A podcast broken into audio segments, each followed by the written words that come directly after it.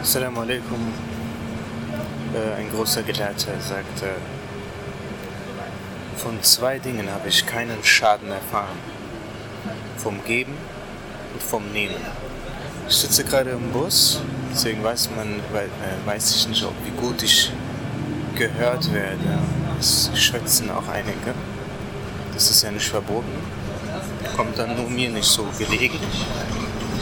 Ja, manche reden ja dann so laut, dass man ähm, gezwungen wird, auch so mitzuhören. Ich frage, kennt ihr das? ja, jedenfalls sagte dieser Gelehrte, Enver bin Nazif oder Nasif, weiß ich nicht, Kutsisiro, von zwei Dingen habe ich keinen Schaden erfahren. Vom Geben und vom Lieben. Lieben. Ich weiß nicht, was ich beim ersten Mal gesagt habe. Ich habe ich hab was anderes gesagt. Vom Geben und vom Lieben. Nun, das ist jetzt interessant, weil genau über diese zwei Dinge beschwert sich die ganze Menschheit. Jeder beschwert sich darüber, zu viel gegeben zu haben, zu naiv gewesen zu sein, zu viel geliebt zu haben, enttäuscht worden zu sein, ausgenutzt worden zu sein. Dass man am Ende nur der kleine, naive war. Genau über diese zwei Dinge beschwert sich die ganze Menschheit. So, das ist interessant, nicht wahr? Und der Gelehrte sagt, genau von diesen zwei Dingen habe ich niemals Schaden erfahren. Wow, wie geht das? Und die großen Euliya, die großen, die Gottesfreunde, sind Vorbilder für uns. Das sind Menschen, die die Liebe Allahs des Erhabenen erreicht haben. Das sind Menschen, die die Kenntnis über die Eigenschaften und die Person Allahs erreicht haben. Das sind Menschen, deren Seele die nötige Reife erreicht hat, Allah, den Erhabenen, zu kennen. In meinen Livestreams, aber auch in den Podcasts, wo es ja sowieso das gleiche ist, weil ich das eine aufnehme, während ich das andere mache, jetzt in diesem Fall nicht, äh, habe ich oft erwähnt, dass die Seele in den Ego, den Nefs verliebt ist und damit vergessen hat, wer sie eigentlich selbst ist und damit vergessen hat, dass sie normalerweise eigentlich eine hohe Stufe hat. Das heißt, wie so ein Engel, also wie, ein, also nicht Engel, aber wie ein Engel. Wessen Engel, Engel sind unschuldig gewesen, so war die Seele eigentlich auch unschuldig. Aber das ist jetzt nicht das Thema. Jedenfalls sind die Eulia solche Menschen, deren Seelen sich vom Ego getrennt hat und sich auf ihre eigentliche ursprüngliche Position wieder zurückbegeben hat. Ja, die haben dieses spirituelle Level erreicht. Und so einer sagt, von zwei Dingen erfuhr ich keinen Schaden. Geben, vom Geben und vom Lieben. Aber über diese zwei Dinge beschwert sich die ganze Menschheit. Die ganze Menschheit sagt, wir haben Schmerzen und Wunden und gebrochene Herzen, gerade weil wir diese Dinge getan haben. Und es gibt noch einen anderen Satz. Der will mir jetzt wahrscheinlich nicht einfallen. Ich schau mal nach. Jane. Wie war das? Jane. Einen Moment. Kim. Cananı için sevse cananın sever. Canı için kim ki cananın sevse canın sever. Okay, das ist schon kompliziert, man muss mitdenken. Canı kim Canan'ı için sevse Canan'ın sever. Wer die Menschen liebt, weil er seinen Geliebten liebt, der liebt seinen Geliebten. Wer ist der Geliebte? Canan heißt Geliebter. Wer ist denn der Geliebte? Der Geliebte. Der Geliebte ist Allahu Teala und sein Gesandter aleyhissalatu vesselam.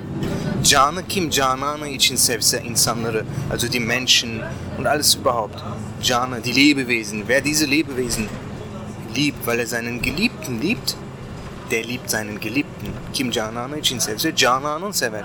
Canı için kim ki Canan'ın sevse Can'ın sever.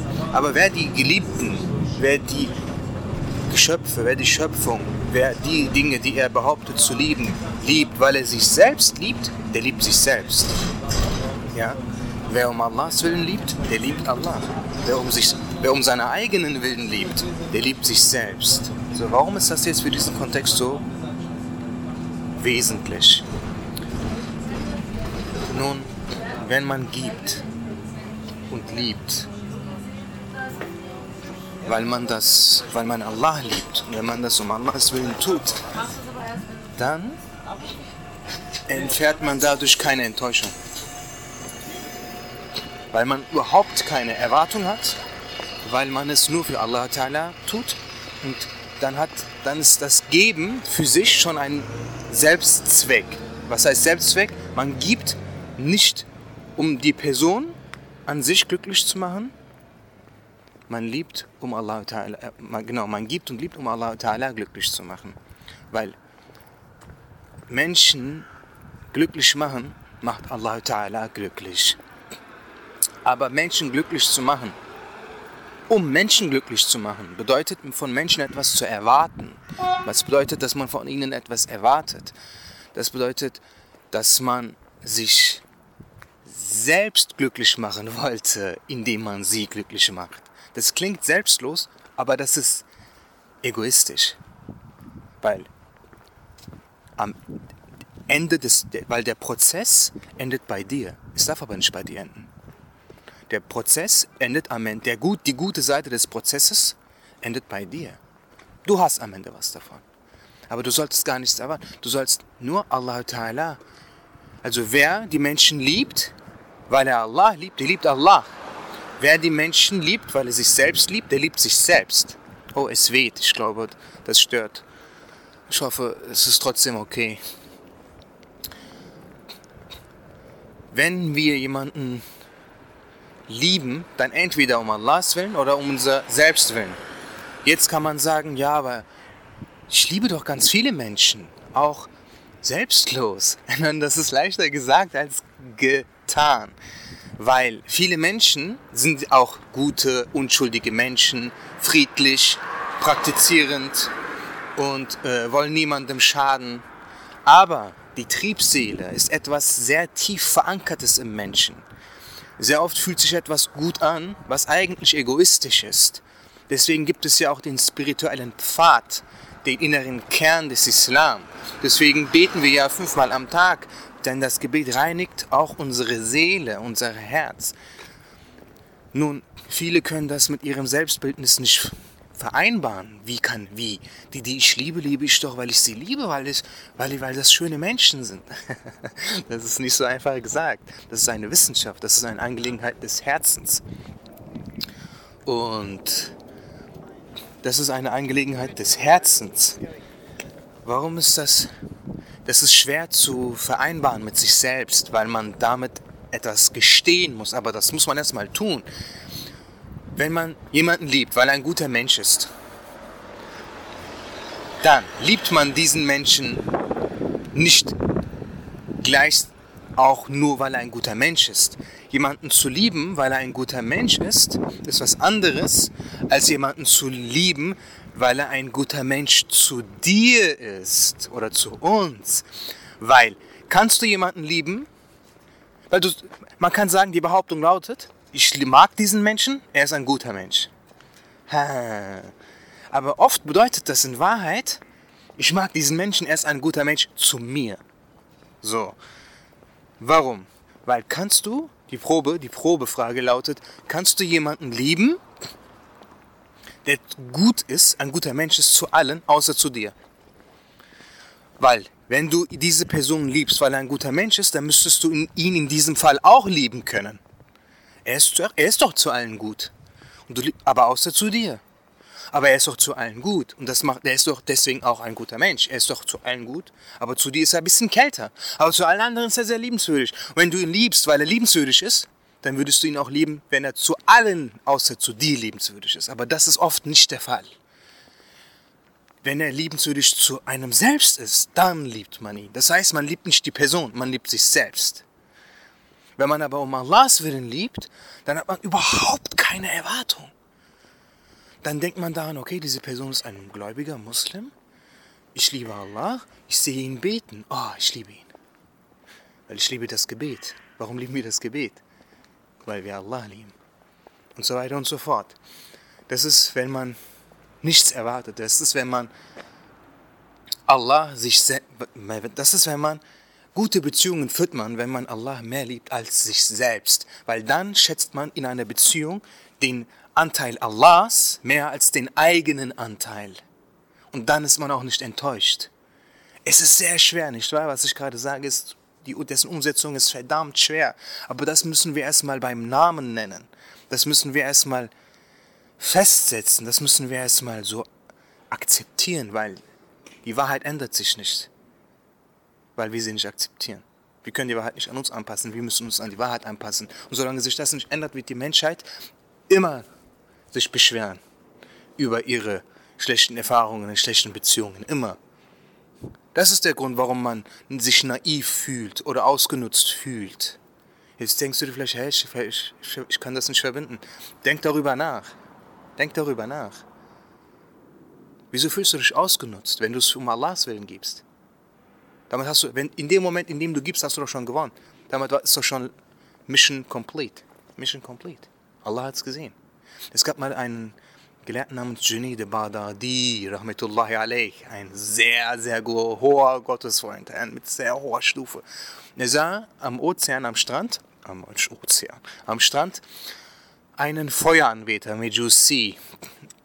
Dieser fütterte die hm, Fische. Dort fütterte er Fische. Vielleicht war das auch kein Strand, weiß ich nicht. Er fütterte die Fische. Und Junaid Badadi sagt, was machst du da? Er sagte, ich füttere Fische. Er sagt, warum? Sagt, das ist doch äh, Sab, Hassana. Hasana.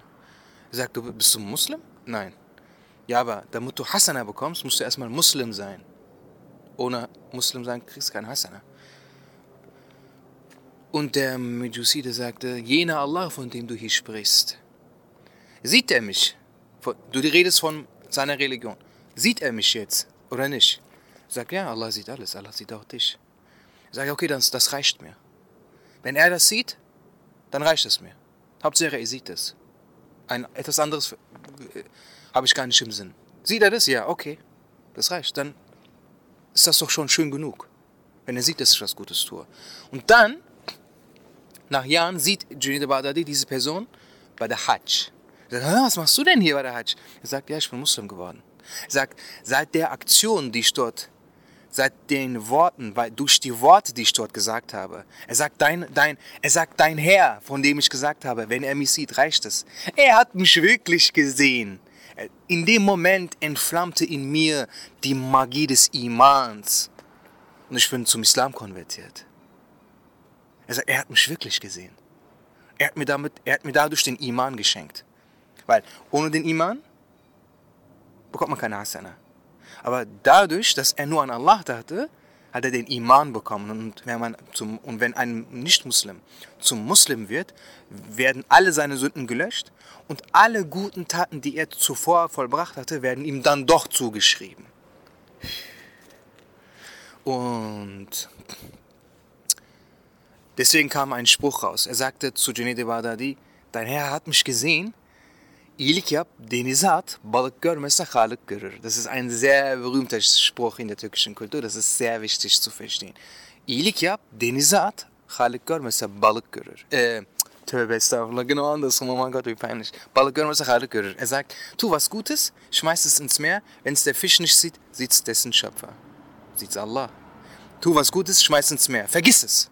Vergiss es wieder. Als hättest du es nie getan. Wenn es der Fisch nicht sieht, sieht es Allah. İyilik yap, denize at. Balık görmese Halik görür. Selamun Aleyküm.